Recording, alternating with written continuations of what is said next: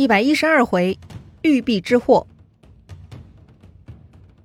上一回咱们说到，在楚康王十四年，他完成了一件大事——晋楚弭兵之会。从此两国停战，中间的小国家呢也都可以安定下来了。这个呢还真的是大功一件啊！于是带着喜悦，就在第二年，楚康王十五年，他呢就去世了。哎，去向他的父亲和祖父报告成绩了嘛？这个楚康王去世之后，他的儿子熊元继位。这位呢，史称楚夹敖。哎，怎么又不是楚什么王了呢？呃，根据以往楚国的历史，咱们可以推测啊，这位楚王呢，估计也是没有得到善终啊，而且还被他的后任给否定了哈。那么，到底他遭遇什么事儿了呢？话说呀，这位楚夹敖是比较悲催的，他任命的令尹啊，是他的二叔熊维。这个人呢，是曾经碰到楚共王玉璧的三公子之一啊。此人是自命不凡，野心勃勃呀。他根本不满足令尹的职位。就在楚家敖四年，这个楚家敖生病了，令尹熊维呢假装进宫探病，然后呢他趁机用帽带子勒死了楚家敖，同时呢还杀死了楚家敖的两个儿子，以绝后患。哎呦，这个家伙够狠的啊！就这样呢，楚家敖就绝后了。然后熊维就自立为楚王，史称楚灵王。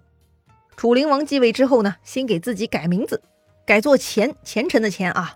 所以呢，熊维就变成熊虔了，名字是改好了，但是呢，他还是杀气腾腾，他是穷奢极欲，是楚国历史上有名的昏暴之君。对内他丢失民心，他按照自己的喜好处置大臣，抢夺霸占大臣的财产，他花天酒地，消耗无度，却对士兵很苛刻，搞得名声很臭，国人厌恶。对外呢，他也没有好好的霸主模样，哎，会盟的时候那是十分骄纵，对诸侯国君无礼。当场侮辱别国派来的使臣，杀死一些无辜的下属，得罪了很多人。反正呢，这个楚灵王啊，就是那种暴发户、没修养的样子，吃相是非常难看。他呢还热衷战争，虽然之前跟晋国已经有了弭兵之盟，小诸侯们也跟着盟誓表示会听话，但是楚灵王还是会找各种借口攻伐诸侯。他灭掉了陈国和蔡国，以此来秀肌肉，展示霸主权威。哎，就这种德行，楚灵王呢是把人给完全得罪了，甚至他身边为他服务的人也大多是仇人的儿子。但是呢，这一些楚灵王也不放在心上，他自以为是啊，觉得大家都害怕他，所以呢还是会臣服他的。借用当年郑庄公说弟弟叔段那句话啊：“多行不义必自毙。”楚灵王呢这就是在找死啊！契机呢就出现在楚灵王十三年，《左传》记录了一起神奇的造反策划。为啥说是神奇呢？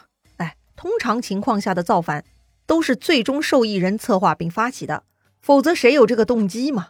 但是呢，这次造反不同了，应该说受益的人有很多啊，有大有小。但是呢，发起之人并不是最大受益者，这个人呢，只是为了报仇而已。但是呢，他却让楚灵王给栽倒了。事情呢，发生在蔡国，当时的蔡国已经是楚国的郡县了。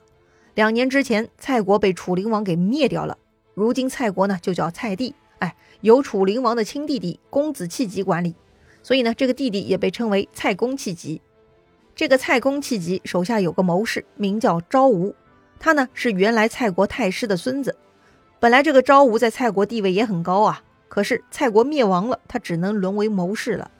而这个昭吴手下呢也有谋士，这个人呢叫关从。关从的父亲呢在楚康王时期也在楚国做事。当时呢，他跟着令尹子南做事，深受子南的喜爱。后来那个子南倒台，关从的父亲啊也被连累，最终是车裂而死。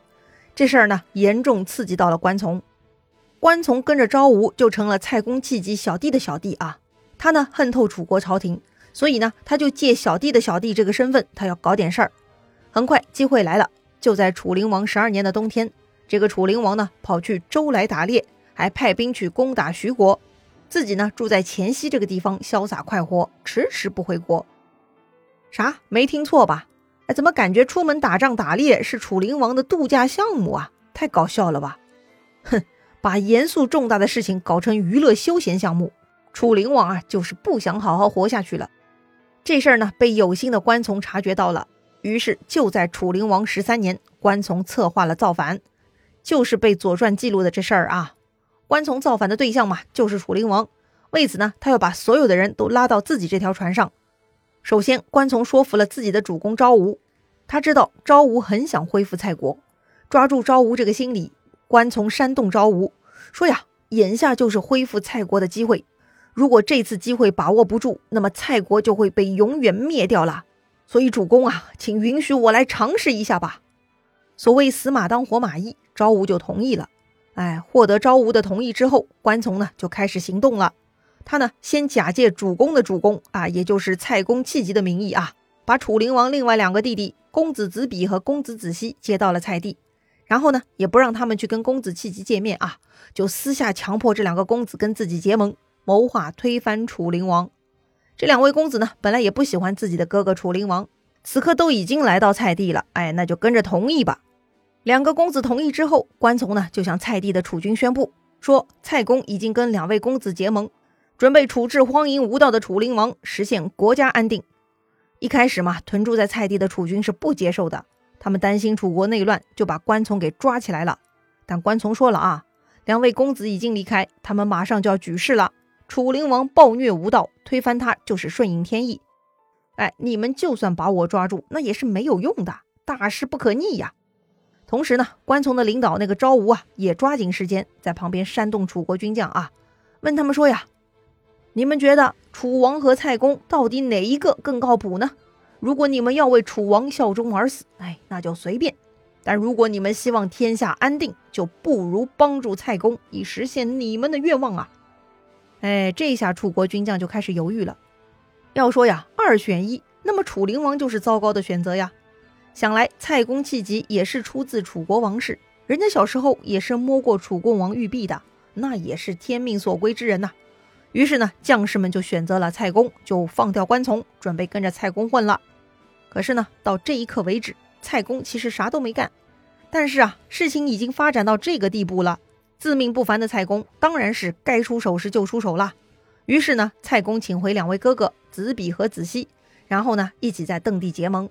毕竟啊，楚共王的五个儿子，老大楚康王已经死了，康王的儿子都被老二楚灵王给杀掉了。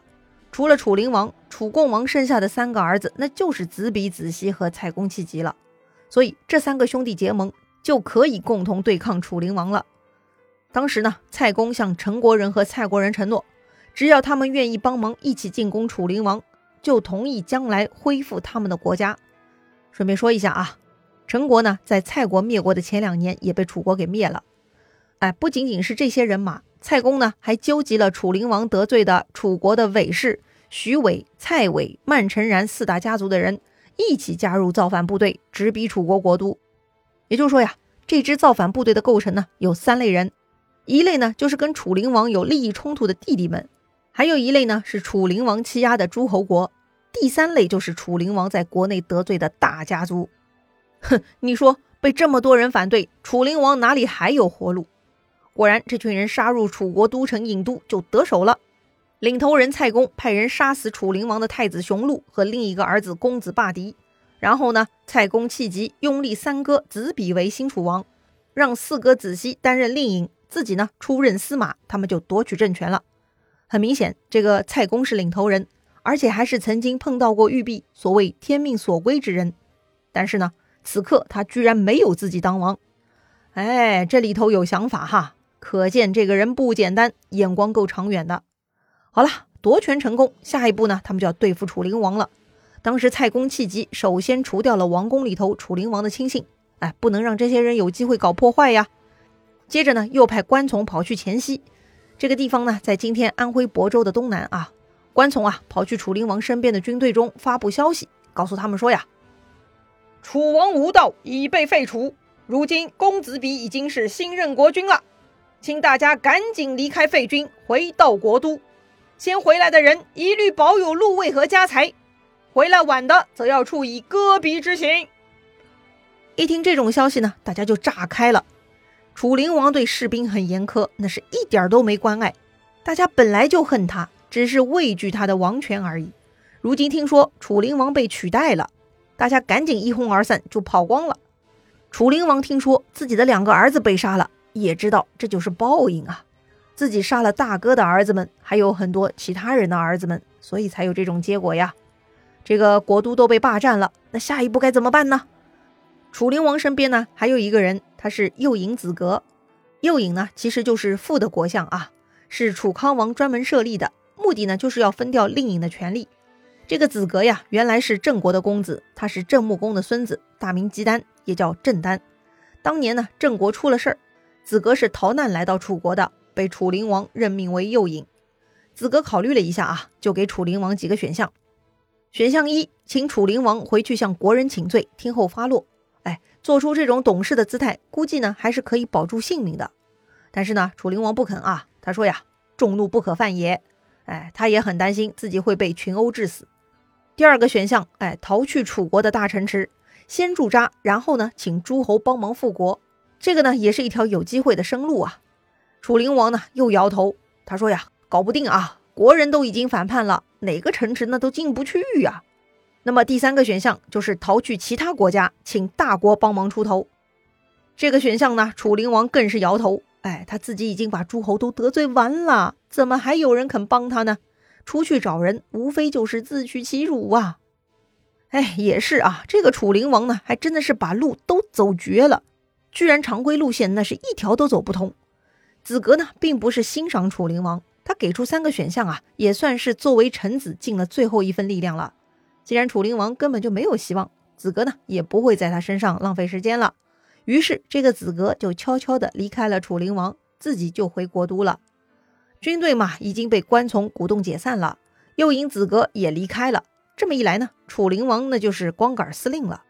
堂堂天下二霸之一的楚国大王，居然落到这步田地，哎，真的是一手好牌被他打烂了呀。也怪不得他得了“灵”这个谥号哈。那么楚灵王就此自生自灭了吗？还是他又遭遇什么了呢？精彩故事啊，下一回咱们接着聊。